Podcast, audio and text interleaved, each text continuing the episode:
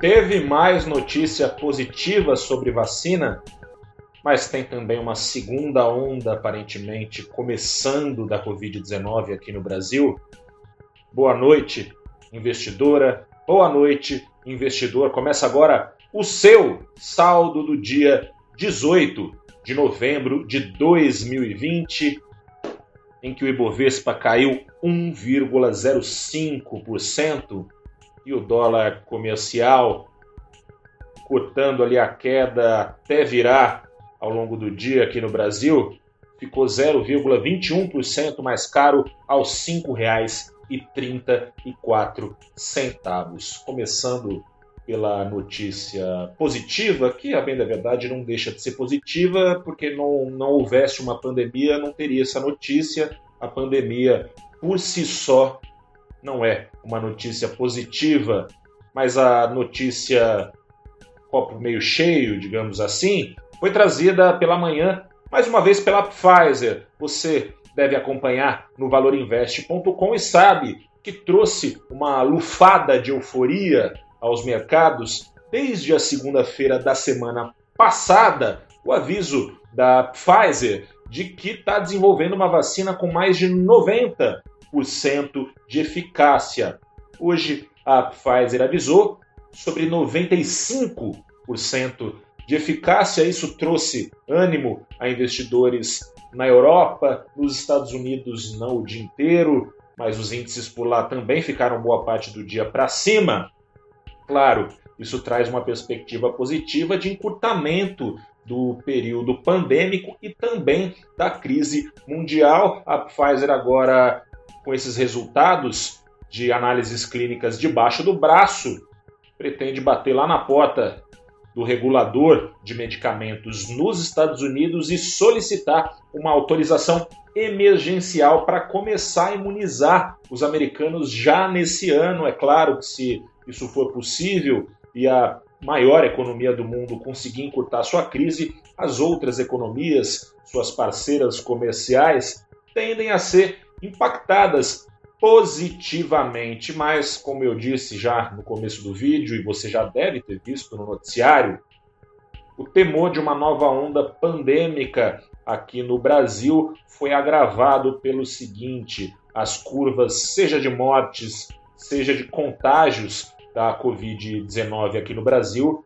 tiveram seu maior salto pela média móvel, que é uma média em sete dias, aferida todo dia. Por essa média, teve o seu maior salto na comparação em duas semanas, desde maio. Em maio foi quando começou a galopada da pandemia de Covid-19 no Brasil. Esse temor, pelo aspecto humano por si só, não é bom.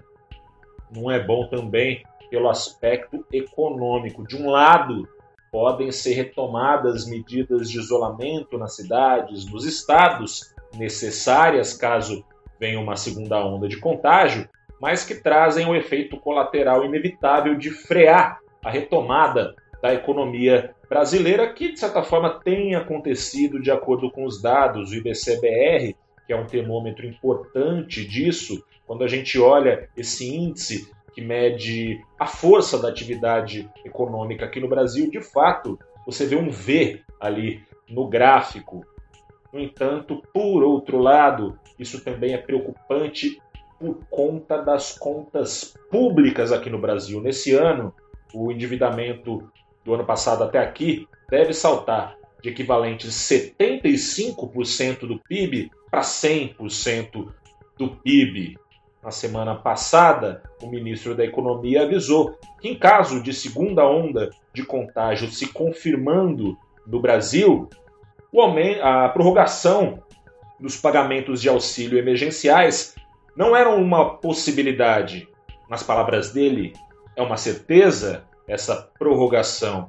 O mercado lembra disso, olha para a desconfiança em relação as contas públicas que existe com ou segunda onda, é bom dizer a verdade, porque há riscos políticos, há pressões políticas para que continue o pagamento de auxílio, se não o pagamento de auxílio, a criação de um novo programa de transferências de renda, seja a renda cidadã, seja a renda Brasil, se não essa criação, uma turbinada no Bolsa Família, a popularidade do governo nos últimos tempos veio crescendo nessa esteira de pagamentos de auxílios, teve o corte é, pra, de 600 para 300 reais nesses últimos meses, setembro, outubro, novembro, dezembro, enfim, é, dos auxílios, caiu um pouco a popularidade, mas a inflação também é bom lembrar que está incomodando e também isso afeta a popularidade de qualquer governo. Governo com pouca confiança tende a ter ainda menos poder de bala para aprovar reformas. É isso que o mercado espera. Piorou, azedou, complicou ainda mais a situação do Ibovespa hoje, que desacelerou.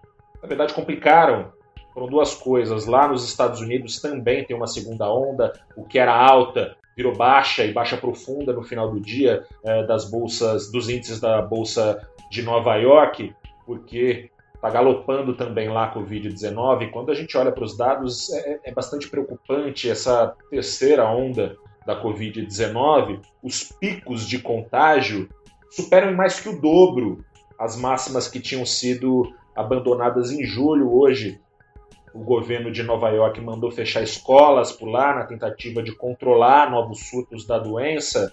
Com isso, investidores resolveram realizar parte dos lucros que têm obtido em plena crise lá na Bolsa de Nova York. E a Bolsa brasileira, que baratinha, baratinha ficou por causa da alta do dólar, nesse momento, no ano de mais de 33%, vinha ganhando atratividade para correr atrás do prejuízo com investidores que já apostaram em índices, que ficaram bem caros lá fora, hoje não teve jeito, caiu. Segundo motivo, a FIT, Agência de Classificação de Riscos, das mais importantes, que classifica ali os riscos oferecidos pelos países aos investidores, manteve a nota BB- para o Brasil, que é uma nota que deixa o Brasil bem abaixo do chamado grau de investimento. Você deve se lembrar, perdeu esse grau lá no governo Dilma, em meio à recessão, nem se sonhava em pandemia. Agora não tem muita perspectiva para recuperar esse grau de investimento. Evidentemente, nessa crise, o Brasil, com as contas públicas como estão e com os riscos políticos também como estão, fiscais, enfim, tudo muito complicado, a FIT não só manteve baixinha a nota de crédito do Brasil, como colocou em perspectiva negativa, manteve essa perspectiva negativa, significa que pode piorar ainda mais a nota de crédito oferecida para a economia brasileira. Isso acelerou, juntamente com a queda é, mais profunda da Bolsa Americana no final do dia, o que já era queda ao longo do dia todo aqui no Brasil do Ibovespa, enquanto os índices da bolsa, das bolsas da Europa fecharam, aqui no Brasil fecha no início da tarde, lá é, fecharam em alta, as bolsas, a Bolsa Americana também estava em alta, o Ibovespa já estava em queda, aprofundou sua queda quando começou, é, começaram a serem devolvidos ganhos na Bolsa de Nova York, o dólar virou caía, né, com essa notícia perspectiva, essa notícia positiva da Pfizer sob pressão do exterior, caía o preço do dólar aqui no Brasil, lá fora continuou caindo, em muitos países aqui não teve jeito. Dólar para cima por causa dos nossos próprios problemas. Eu sou o repórter Gustavo Ferreira, do valorinvest.com. Te convido, como sempre, a dar um pulo lá no nosso site para saber os números com exatidão dessa sessão. Deixo aqui o meu abraço para você, boa noite, força aí. Os tempos pela frente aqui podem ser novamente tão complicados, não tenham ficado muito melhores, mas tão complicados como estavam há alguns meses. Boa sorte a você, se cuide, continue, se possível, fazendo o seu isolamento social aí na sua casa, se precisar sair de casa. Máscara sempre, reforçando o lembrete álcool gel e distanciamento, se possível, das outras pessoas que tiverem aí no seu convívio diário. Grande abraço para você, até a próxima, espero que com boas notícias. Tchau, tchau.